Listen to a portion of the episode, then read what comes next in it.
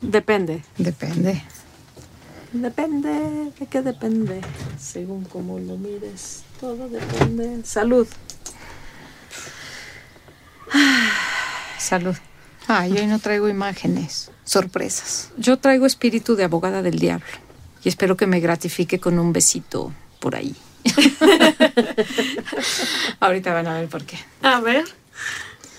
Em, bueno, el día de hoy vamos a hablar eh, sobre la revolución sexual. Espérate, espérate, no puedes hacer. Bueno, pero por el día de hoy vamos a hablar de la revolución no? sexual. No, güey, vamos a hablar de la revolución sexual el día de hoy. Sí, o No, sea, el- a mí justo al revés, el contraste me parece más interesante. yo digo que la revolución sexual tiene que empezar ya, femenina, porque ya. Ya empezó con Helen Euclid. Empieza, empieza, pero como que tiene que agarrar fuerza. Ah, no, más, más, no, más. Por eso estamos empezó. aquí, Sí. ¿No? La revolución sexual empezó eh, para mí en 1998 con lo que hace Helen Euclid. Sí, es- pero tú no sabías ni que existía en esa época. ¿En cuál? O sea, en el 98. Ajá, Ah, no, no, no. exacto. ¿Qué hacías en el 98 tú con tu clítoris? Ya, estamos desvariando. Venga. Gabriela, Teresa y Paulina son tres hermanas. Para una, la revolución sexual empezó en los años 50. Para la otra, en el 98. Y la última sigue calentando motores.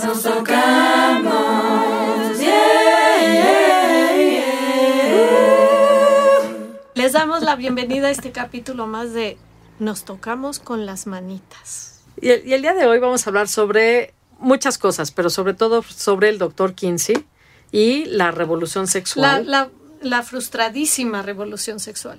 La revolución sexual que no fue una revolución sobre el placer femenino. que eclipsó, este, borró, mutiló el placer femenino. Seguimos, es horrible porque seguimos utilizando los mismos adjetivos, ¿se fijan? Eh, Porque son los históricos. ¿Qué- Definitivamente. ¿Qué, más quieres? Pero ahorita que hablas de, de historia, creo que es importante el, el contexto histórico, ¿no? Que es, eh, eh, es una época, es la época de la posguerra, en donde no se sabe bien qué onda con el orgasmo femenino, porque ya vimos que el clítoris aparece, desaparece, lo cortan, etcétera. Y se pensaba que la homosexualidad y la masturbación provocaban enfermedades mentales. Que todavía muchas personas lo siguen pensando y eso es lo muy impresionante. A mí no me ha dado nada, ¿eh? Y tengo ambas todo el tiempo Eso- constantemente. ¿eso? No, ¿qué te pasa? A mí cuando mucho me sale un poquito de cándida y ya, como cualquier otro ser humano. Exacto, es lo que te iba a decir. A mí también me sale. Por eso, ¿ves? Si te masturbas y eres gay, no. Entonces, Ah, solo, solo una, solo una. Pero bueno. A mí no me deja de asombrar el miedo que le tenemos a esta energía poderosa, transformadora y placentera que es la energía sexual, ¿no? Porque desde el capítulo con Freud eh, ya veníamos hablando de cómo lo pone en la mesa, pero luego lo pone entre paréntesis, pero luego lo cuestiona. Y Kinsey le fue más o menos eh, parecido, digamos que tiene el mérito de poner muchos temas en la mesa. No Bueno. le fue más o menos parecido. ¿eh? A Kinsey sí lo crucificaron, yo creo.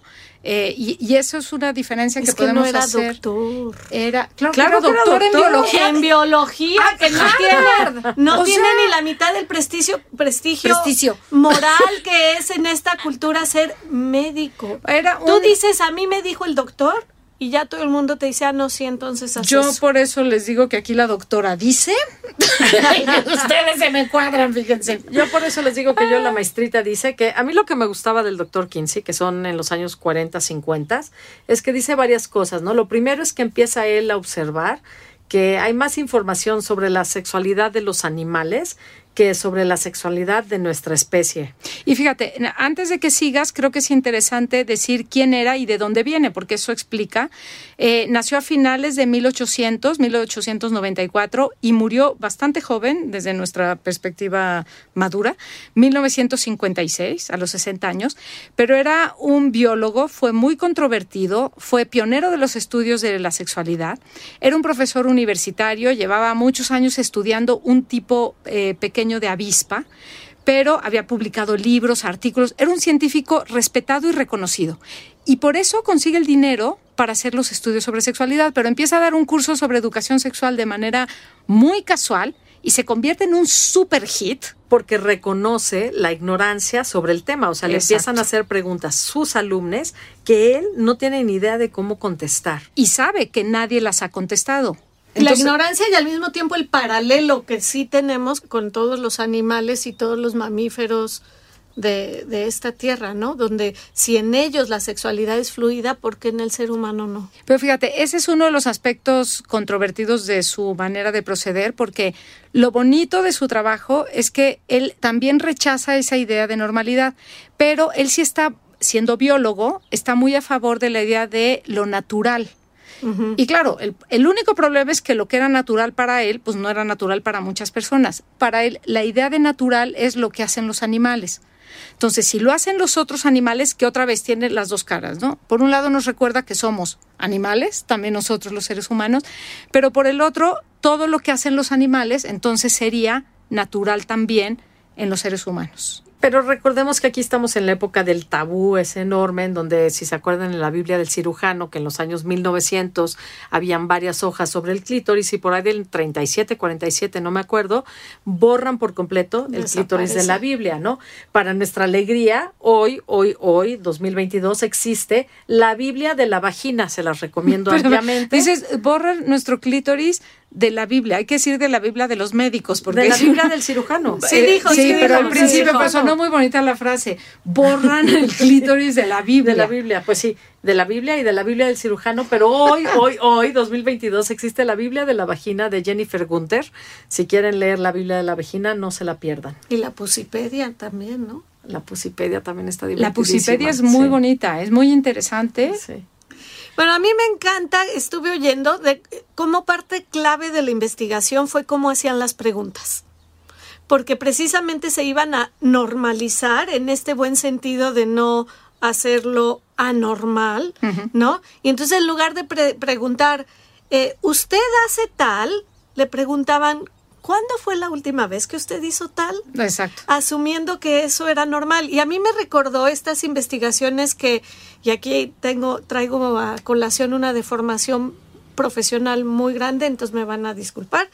El doctor Feliti, que en el 98 desarrolló este cuestionario de las experiencias adversas de la infancia, el ACE, Adverse Childhood Experience, donde la clave de cómo le preguntaban a las personas era otra vez desde este lugar eh, totalmente receptivo, sin juicio, lleno de curiosidad, donde es increíble que tanto en el área de la sexualidad como en estas experiencias adversas, que no es casualidad que muchas veces son es abuso sexual, eh, la forma de preguntar para que la gente se abra y conteste es desde este lugar de la normalización, la aceptación y el no juicio. Claro, no es lo mismo llegar con tu hijo y decirle, mijito, estás viendo pornografía, ¿verdad? A decirle, mijito, ¿Qué ves de pornografía? O, qué has visto de pornografía. Eres lesbiana, que ¿cuándo fue la última vez que tuviste un deseo sexual por alguien que no fuera de tu otro sexo? Ah, yo coincido contigo en cómo me gusta eso, cómo plantea las preguntas y también lo importante que era para él entender que poner a los sujetos o las sujetas a las que les iba a hacer preguntas cómo era decirles, este, hacerlas sentirse seguras, ¿no? Porque cuando te sientes segura, en confianza, cómoda, todo tu sistema se relaja y entonces sí, es como cuando te echas unas copitas, pero acá era a base de puras preguntas sin lo de las copitas, entonces me parece súper bonito. Para mí era a base del no juicio. Y, fueron dos de las grandes habilidades de Kinsey, que era no juzgar y cómo confiaban en él porque además les ofrecía confidencialidad, que creo que son dos palabras bien importantes para este tipo de trabajos.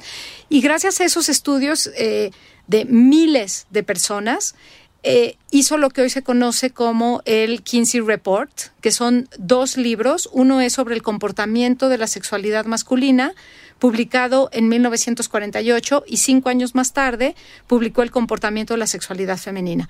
Y todos sus, sus dos tabiques, digamos, es un reporte, no son libros, son difíciles de leer. Yo tengo que confesarles que esto, no sé por qué utilizamos tanto eso de confesar. Me suena ya muy ¿Cómo católico. que por qué? Pues me suena muy católico. ¿Por qué? renuncia, renuncia, peca, peca. Voy a confesar. Entonces no les confieso. Si quiero pecar, no les confieso. No, estoy leyendo el libro que escribió sobre el comportamiento de la sexualidad femenina porque Creo que es de estos personajes como sí fue muy controvertido, como por supuesto que se echó a toda la gente conservadora, de derecha, religiosa encima, ha sido muy atacado, cometió muchísimos errores, vamos a ver cómo sí, ¿no? Y Pero era muy crítico de él mismo Era y en muy el de la mujer. va y corrige un montón de cosas que había dicho en el del hombre que, que, que demuestran esa mirada hacia Sí. hacia sí mismo que era importante. Y esto que se conoce, el, el, Kinsey, el reporte Kinsey, en- se publicaron casi un millón de copias, se tradujo a 13 idiomas, es uno de los antecedentes de la revolución sexual y por supuesto que cambió la manera la de cómo se revolución sexual hablaba. que no lo fue. Ahorita vamos a pasar a la parte crítica de Kinsey, pero hay Entonces, una... me, me espero. Espérate tantito, porque como toda esta temporada trata sobre el clítoris, por eso me fui a leer su, su, su libro sobre los comportamientos eh, sexuales de las mujeres en los años 40 y 50. Y sí quiero decir que es impresionante cómo habla del clítoris y la cantidad de veces que habla del clítoris y cómo lo describe. Pues Dice inevitable si, era, si iba a ser un Exacto, pero trabajo le hace, le hace una justicia. Tengo un detallito que ahorita lo van a notar. Debido a su tamaño pequeño, muchos hombres no entienden que puede ser un centro de estimulación tan importante para la mujer como lo es el pene para los hombres. Sin embargo, la mayoría de las mujeres reconocen consciente o inconscientemente la importancia de esta estructura en la respuesta sexual. Hay muchas mujeres que son incapaces de la excitación máxima a menos que el clítoris esté suficientemente estimulado. Esa es la entradita. Fuera de, debido a su tamaño pequeño, mi única crítica hasta ahorita, donde voy del, eh, de- del Bueno, no era reporte, anatomista. No. no era anatomista y no tenía la No, información que no Helen nacía, O'Connell. eh, Bueno, aunque sí podía haber tenido un dibujo de los del clítoris del, del De Cobelt. 1700 de Cobelt y de otros que, que dices Pero los porque no lo quitaron, tuvo. en donde él estudió pero- seguramente, Claro, porque eran los internet. biólogos Sí, de esa 40, época 50. los que se encargaban de dar las clases de educación sexual. Por eso él acaba dando esa clase de educación sexual y se da cuenta que ni él ni, ni casi nadie eh, sabe Tiene la información completa. Exactamente. Pero dijo muchísimas cosas y es bien, son bien bonitas las descripciones que hace porque no es él hablando del clítoris, sino se ve que de verdad es un reporte a partir de las encuestas que hace con la gente. Entonces, sí dice, eh, por ejemplo, que el hombre que comprende la importancia del clítoris proporciona regularmente estimulación manual o, o más bien, u otra estimulación durante las caricias pre, pre- Yo pensé que ibas a decir que el hombre que entiende la estimulación del clítoris vive en una familia feliz. También. Bueno, pero no, porque querría decir que eso es lo único que necesita un hombre para ser una No, familia no, feliz. pero un- ayuda, ayuda, siempre mucho, ayuda. ayuda, sí. Pero después de eso hace una ¿Tu familia es descripción. feliz? Mi hace- familia es feliz. ¿Tienes dudas? ¿Cuál? No, yo, yo, Mi familia es feliz. yo estábamos hablando para el público. Mi familia es feliz, gracias. Bueno, después de ¿Tu hablar de las es feliz? familias felices, sí, claro. Sí, course, claro. ¿Y la- y la my tuya? La mía somos dos mujeres con clítoris, no los conocemos, sí. Muy No, la pregunta Fíjate. era si era feliz No, la familia somos- o no. Somos felices. Ok, esa era la pregunta, gracias. Pero eso yo también- tenía las dudas porque estábamos hablando de los hombres que sí saben o Ah. no. Eso también reconoce Kinsey. Dice, es evidente que en todas las relaciones homosexuales las Bueno, mujeres, ¿seguro? como conocen la anatomía, pues eh, saben cómo No, hacerlo. y seguro habrá lesbianas que tampoco se han enterado de nada. ¿no? También las O hay sea, porque en las encuestas que yo hice eh, las hubo. Pero sí dice que es más común que tengan el conocimiento necesario.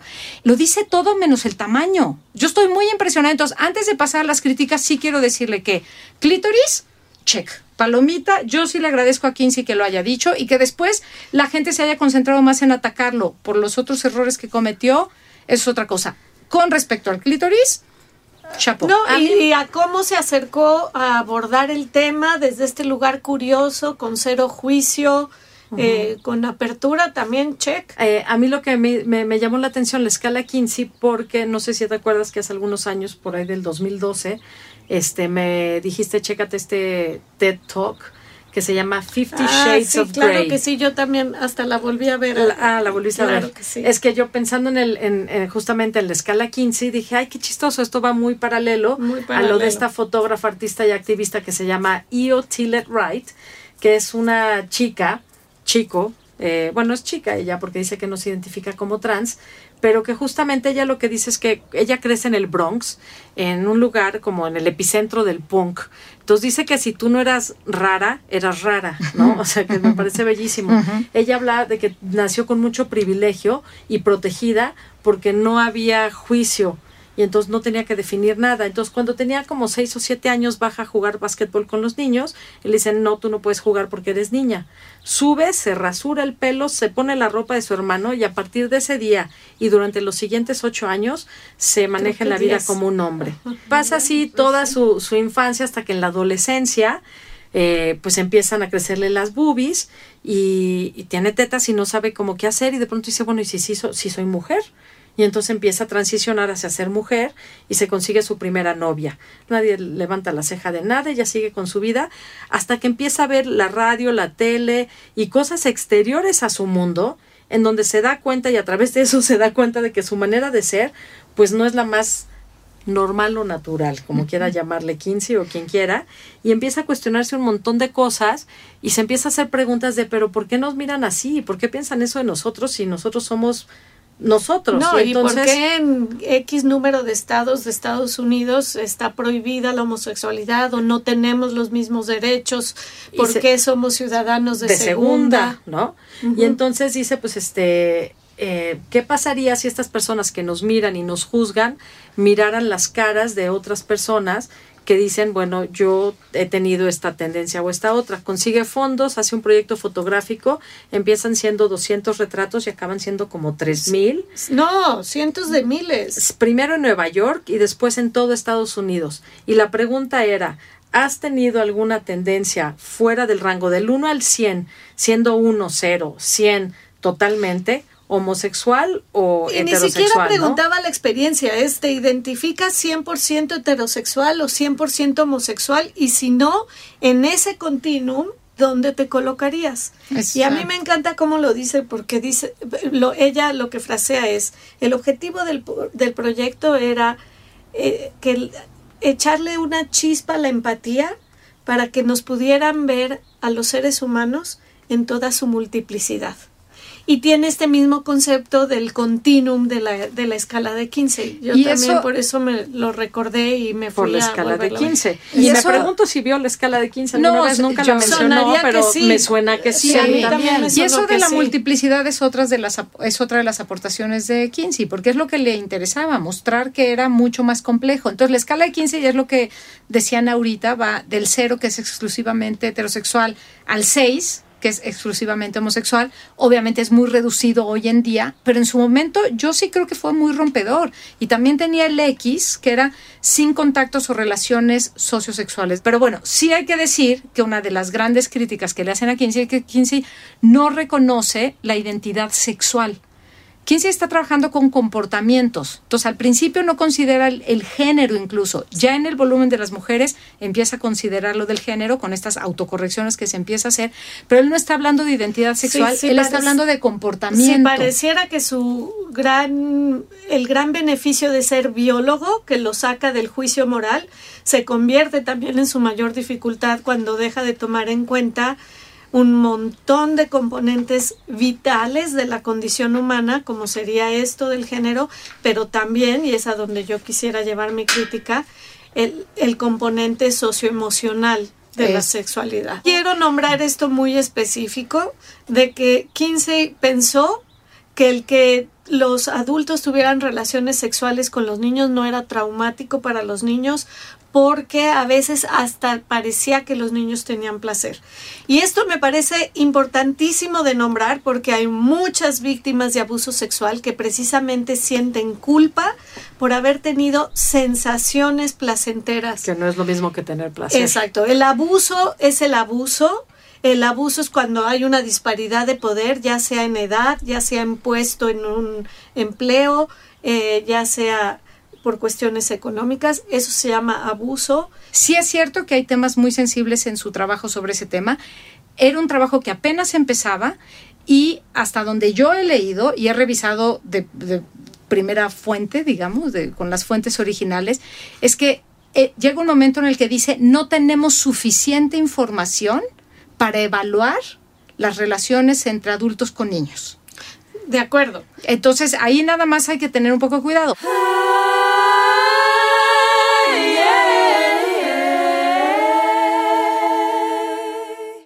Pero bueno, volviendo a la, a la revolución sexual. A la fallida a la fallida sexual. revolución sexual. Ah, yo, o sea, sí, sí es fallida, pero tiene cosas que hay muy rescatables. Entonces, yo, por ejemplo, sí les quiero recomendar a Doris Lessing. ¿no? Escritora inglesa eh, que nace en 1919, me parece interesantísimo porque nace justo en esa época freudiana y se muere en el 2013. Ella era inglesa, nace en Irán, hija de ingleses, nace en Irán, se va a vivir a Rhodesia del Sur, que es Zimbabue. Luego este, va a una escuela de monjas y a los 13 años dice a la chingada con esto y se autoeduca ella de los 13 a los 15. A los 15 se va de casa de sus papás, se, se vuelve autosuficiente, empieza a trabajar y es toda esta parte en donde en 1962 la lleva a escribir, escribió 50 novelas, muchas de ellas bajo seudónimo de Jane Summers, pero su libro The Golden Notebook, que escribe en 1962 cuando la revolución sexual está ocurriendo, es fantástico. Eh, hasta el 2007 le dan un premio Nobel de literatura pero el premio Nobel dice que es una escritora épica de la experiencia femenina que con escepticismo, fuego y poder visionario ha sometido al escrutinio a una civilización dividida. Y, y yo ahorita pensaba, wow, dividida en qué? En todo en todo, en ese momento está dividido la, la, cuestión, polarizado totalmente, ¿no? Ella escribe sobre el comunismo, escribe por primera vez en este libro, habla sobre la menstruación, creo que es el primer libro en la historia en donde una mujer habla sobre la menstruación, habla sobre el orgasmo femenino, eh, diferentes tipos de orgasmo, pone muchas mujeres diferentes, unas como amantes, otras que quieren tener su carrera. Este mismo conflicto que tienen hoy las mujeres aquí, hoy en el 2022, de y pues es que sí quiero tener un doctorado y la maestría, pero quiero tener hijos y aquí qué hago todo y además ganar dinero y además tener la casa bien, o sea que es imposible. Se enfrenta a todo eso. Ella claramente es muy moderna porque tiene a sus primeros dos hijos, se casa a los 20 y al, y al año dice yo no estoy aquí para cuidar bebés. Eh, esto me voy a volver loca y voy a acabar alcohólica como mi mamá y entonces se va y deja al esposo con los dos hijos. Conoce a otro cuate del club de libros donde estaba trabajando, se casa con él, tiene otro hijo y a los 6, 7 años se divorcia, nunca más se vuelve a casar. Pero el libro es fantástico, léanlo. ¿Se llama? Eh, eh, The Golden Notebook. Y de verdad te deja pensando en toda esta fractura que yo sospecho que viene desde las brujas, desde aquellos capítulos que hablábamos de cómo hubo esta ruptura entre hombres y mujeres. Y yo no sé si, entonces, si eso se llevó más y se ha polarizado más también a nivel político y en muchas otras instancias, no solamente política, ¿no? Política de género, de clase. A ella la corren de Sudáfrica porque está en contra del apartheid. No, y por eso dicen que sí, para que la revolución sexual hubiera funcionado, tenía que haber sido una revolución sexual. Eh, de clase eh, y de género.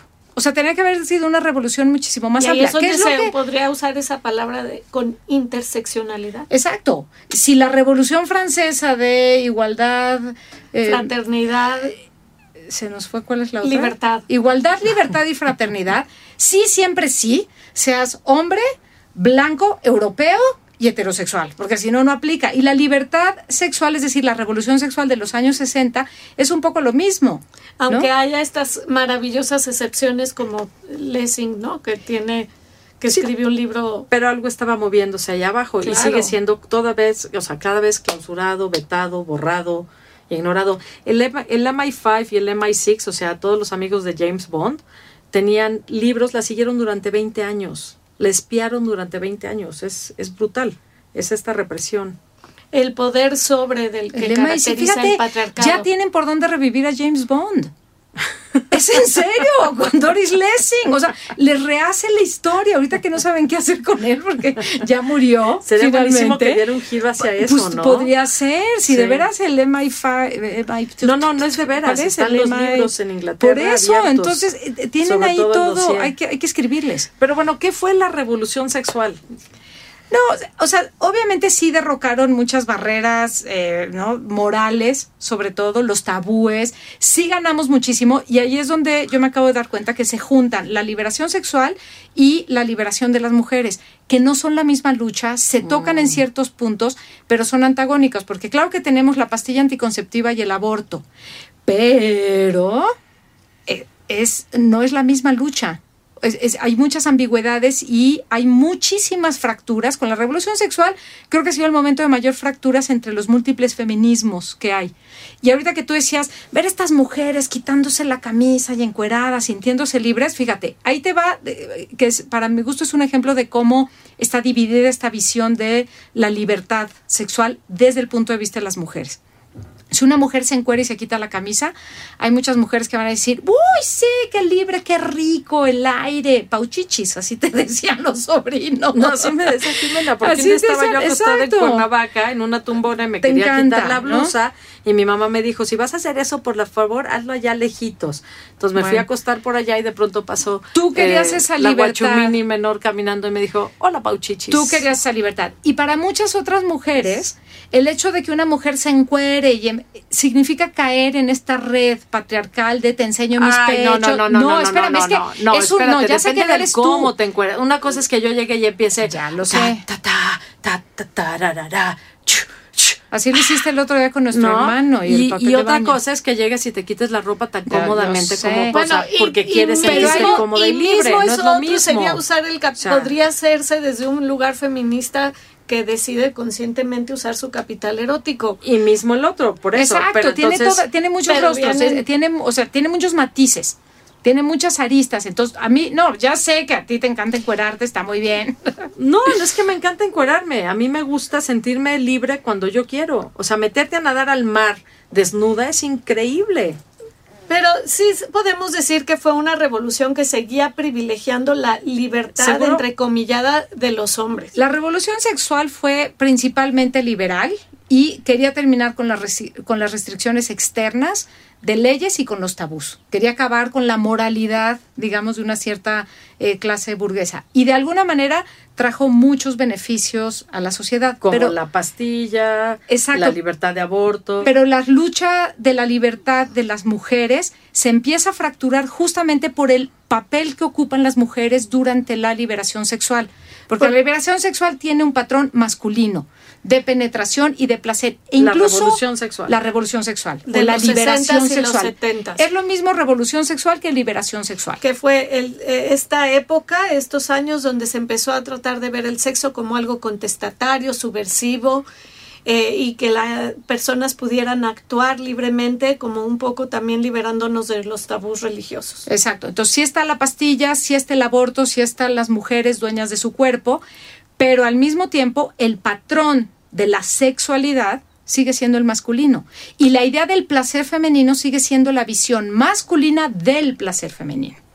Sí, a mí me dice revolución sexual y lo que me viene a la mente son las combis, los hippies, Woodstock y toda esta historia de sexo, rock and roll y, y desmadre, las tetas al aire, etcétera, etcétera. Y muchas, muchas feministas empiezan a decir mucho sexo, pero ¿de qué calidad?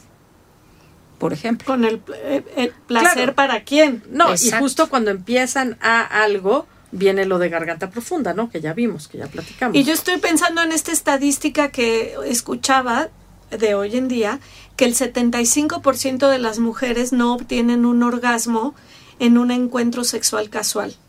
65. 75%. Y si hablamos de esta libertad eh, de esta liberación sexual, de lo que, lo que buscaba era estos encuentros sexuales casuales y sin compromiso, donde los hombres, el 85%, bueno, esta es la estadística de hoy en día, los, el 85% de los hombres alcanzan el orgasmo en un encuentro casual, porque sí, de verdad, había muchas constricciones y toda esta cuestión, toda esta herencia eh, judio-cristiana que había que modificar, pero no, en realidad no llegó a tocar el placer femenino. Y las mujeres rara vez quedaban bien paradas, porque si tú actuabas como los hombres, ¿no? Como de una manera mucho más activa y eras la, la ventada, eras deseante en lugar de un objeto deseado y te expresabas, eh, normalmente te veían de dos opciones, o una que eras demasiado agresiva, o todavía como hoy, eres una golfa, una puta, una fácil, etcétera, o estás actuando como los hombres. Es interesantísimo porque entonces es como si se tomaron cosas de Kinsey, pero solo lo que les convenía. Por supuesto, sigue habiendo O sea, como que otra vez vuelve a salir muchas cosas que nos favorecen, Sí. pero luego no sé dónde chingados se atora otra vez todo eso que nos favorece y desaparece. Yo, yo te juro, ya me leí el reporte de Kinsey sobre las mujeres, me lo estoy leyendo, pero ya voy bastante avanzada. Si todos los de la revolución sexual se hubieran leído la mitad de su reporte, esta hubiera sido una revolución sexual, de hay que hacer canciones. Yo por eso pienso que Hay que hablar con raperos, hay que hablar la con músicos, hay que hacer la canciones. verdadera revolución sexual no va a y liberación sexual no va a venir hasta que la educación sexual Exacto. de verdad no sea desde el miedo y la vergüenza, sino que sea desde la responsabilidad y el gozo y el placer y la confianza. Y que sea interdisciplinario e inter... Seccional. Eso, gracias. Todavía no me, me gusta muchísimo la palabra, pero todavía no me sale. Así. Porque tiene, no, la- las jerarquías están en todos lados. Entonces, la revolución sexual no podía haber sido una revolución sexual si no cuestionaba las jerarquías en otros niveles, ¿no? Entonces, la pregunta es, ¿estamos ahora sí viviendo una revolución sexual feminista o no? Estamos tratando de llegar ahí, sí. Por eso estamos aquí, chinga madre. Yo sí creo que empieza, para mí sí empieza, ya, yo ya decidí que para mí sí empieza en el 98 Congelen. con Helen O'Connell. O para mí sí es un punto. Y hay muchas mujeres Sí, que lo empiezan a ubicar, ¿no? Entre, con el Me Too, eh, por ejemplo, que entren las mujeres a la ciencia, que, que las mujeres empiecen a diseñar juguetes sexuales. A ver, el succionador del clítoris, creo que ya no lo tenemos que decir muy fuerte, ¿no? Muy alto, porque est- est- está sonando fuerte por No todos sé, me acabo de comprar la tercera generación. Ay, ¿Y? Y date, vas, cómpralo ya. Bueno, Pero bueno. Pero espérame, espérame, porque ahora ya le, ya le llaman, ahorita, ¿eh? Porque, ¿Por qué la revolución sexual empieza en el 98 y es del siglo XXI? Ahora ya le llamamos rebosucción. Entonces, la revolución sexual feminista ¿Por qué no? empieza hoy. En el, es del siglo XXI. Sí, Es pero decirlo, el yo mayo voy a hay- insistir, hay que llevarlo a la crianza, porque mientras las niñas no tengan palabras para nombrar eh, sus Y los niños, me parece importante que claro, los niños. pero empezando por las niñas poder decir tengo una vulva y, te- y en la vulva aquí está el clítoris Sí, sí. y desde ahí poder, claro que incluye a los niños, porque si no no estaríamos hablando de la confianza que se requiere poderte comunicar Es- con el otro y decir qué te gusta, qué no te gusta, cómo te gusta. Es que es la educación, o sea, todo se reduce a la educación. Exacto. Y mientras los papás y las mamás sigan con este miedo de, ay, no es muy chiquito para hablarle de sexo, vamos a seguir teniendo problemas. Por eso sí hay que seguir empujando esta eh, revolución, ¿cómo?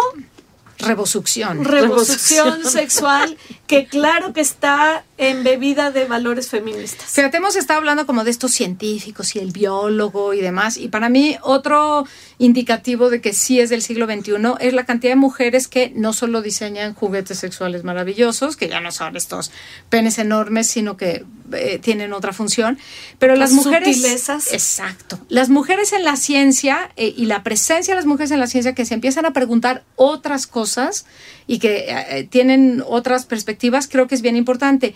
Y hay una eh, bióloga colombiana que se llama Patty Brennan, que a mí me tiene fascinada su trabajo. Antes de ella ya se había hecho, por ejemplo, un estudio sobre las bonobo, que son un tipo de chimpancés. Y es bien interesante porque estos chimpancés frotan entre ellas, frotan sus órganos sexuales y su clítoris y van generando alianzas. Y esas alianzas y esos lazos sociales hacen que entre ellas se defiendan contra los machos que son súper violentos. Pero los estudios lo que han mostrado es que cuando ellas eh, se estimulan eh, a ellas mismas eh, y frotan eh, el clítoris, se genera cierta oxitocina que no se libera cuando copulan con el macho que siempre es por detrás. Entonces son, con son las hembras con las hembras, se abrazan, se miran La oxitocina es la, es la hormona del vínculo. y generan este vínculo para defenderse de. Y entonces esta bióloga colombiana, y eso es muy divertido porque luego cuando hablemos Me- de, orgasmo, en un futuro vamos a ver cómo se pone en cara de chango. ¿Tú te imaginas la cara que pone cuando orgasma? La hermana Me- mayor. Me- ¡Ay, no! ¡No me digas eso, güey! Yo nunca me le... Dicen, dicen que todos ponemos cara de changos. Porque... ¿Cara de changos? ¿Te has visto tu cara? No, claro que no. Pues, imagínate. Pero sí tengo parejas que hacían caras que me desmotivaban cabrón y no podía mirarles la cara. Exacto. Y tengo otras. Ahí está nuestro lado. que sí me gusta. nuestro lado Pero animal. me gustó lo que dijiste de que se alíen, porque entonces es. La alianza es como ir en contra del miedo. Es como ir. O sea, y de la agresión. y- sí, sí, Sí. Y entonces dejar el miedo atrás, sororidad y Sí. educación sexual. Y a favor de la ternura. hablen. A ver, haznos tu cara de cuando te vienes. O sea, ya si no nos vas a hablar de tus orgasmos, ponos una cara de orgasmo. En su siguiente vida. Puedes hacer, puedes hacer como when Harry Met Sally así. Pero no son ruiditos, son caras. Ándale, haz cara. Haz cara. Bueno, a ver. Ándale. Bueno, cara. Pati- Pati- Tú haz cara. Haz cara. Tú, tú, tú. Patti Brennan, Ya te si voy a no me vas a decir si ahorita, ahorita vas a hacer una cara que te Hazme tu cara de orgasmo. Patti Brennan tiene dos cara estudios. Y a Patti Brennan su Es culo. que no podría. Ay, ¿cómo que no podrías? Claro que no, si pones cara de chango, Porque o sea, además es- estás fuera Yo no de te sí. dije pon cara de Todas chango, tus- yo te dije es pon cara de dice. orgasmo. Mira, lo bueno es que esto es un podcast. La única que lo vería y no lo va a ver eres tú. Por eso. Exacto. Entonces Pero está déjate perfecto. cuento- Imagínensela. Deberíamos de hacer una revolución. Una revolución. sí. Casas de campaña en donde en cada una hay, hay clases de educación sexual femenina para hombres, para mujeres, y luego otras donde pueden ir a explorarse, y luego música de fondo, ta, ta, y obviamente drogas, lo siento, tienen que haber drogas. Yo digo que volvamos a la educación familiar. ya fue y no se nos hizo Pero esto se va a justicia. llamar revolución, no Woodstock. Sí, Fíjate, pero- Woodstock pero- hasta tiene el palo ahí de stock así atorado, y todo suena mal. Bueno, la invitación es a seguir esta, o sea que el mayo del 68 de las mujeres empezó en el siglo XXI. Para mí sí estamos viviendo el inicio y parte de lo que puede ser todavía la Y hay revolución que cuidar sexual, que no nos detengan. eh, por ejemplo, pero también hay que cuidar que no puede ser solo sexual, No, no. que y tiene que, y ser que la racial. revolución sexual se quedó en este punto como de pagamos nuestras rentas y nos masturbamos, pero no, va mucho más allá de eso. Bueno, pero eso sí, lo que decían las feministas francesas de esa época no estaba mal, porque era una, No, o sea, es- la libertad y la independencia era justamente pagar una renta, Virginia Woolf, muchas gracias con una habitación propia, y masturbarte. Entonces sí, autonomía y independencia. Sí, ya sí. después cuentan con nosotras para lo demás. Nuestra Claro, pero para capacidad de autocuidado está dis- directamente correlacionada con nuestra capacidad de hacernos presentes y pasar a la acción. El, oro- el erotismo como parte del activismo. Revolución. Esther Venga. Perel, otra vez. Otra vez. Te vamos a dar otra bibliografía. Otra- Tengo Bueno, una pues les- profesional. Les agradecemos mucho escucharnos. Eh, recuerden seguirnos en www.nostocamos.com. No, no eras, era... ah, No, en el Instagram. perdón, sí, Nos, mm, ¿cómo? rayita abajo, tocamos.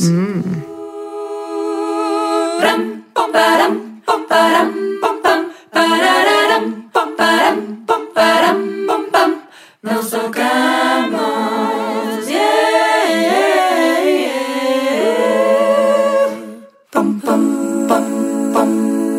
tocamos con las manitas es una producción de Así como suena, pensada y conducida por Teresa, Gabriela y Paulina García Ubar. Sí, son hermanas. El apoyo editorial es de Andrés Pano, la dirección de Giselle Ibarra. En la consola y edición están Hugo Santos Quevedo y Patricio Mijares. La música original es de Gaby Blix.